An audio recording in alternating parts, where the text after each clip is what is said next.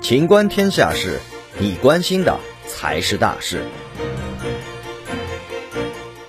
专家称，英国第三波疫情已经开始。英国疫情近来急剧反弹。据英国十九号公布的统计数据，过去二十四小时，英国新增新冠肺炎确诊病例一万零三百二十一例，新增确诊病例连续第三天超过一万例，累计确诊四百六十二万九百六十八例，确诊后二十八天内死亡病例新增十四例，累计死亡病例十二万七千九百七十例。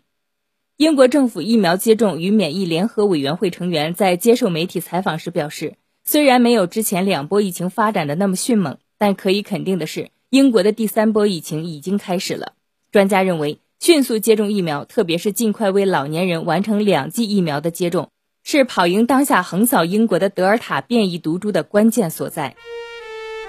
本期节目到此结束，欢迎继续收听《秦观天下事》。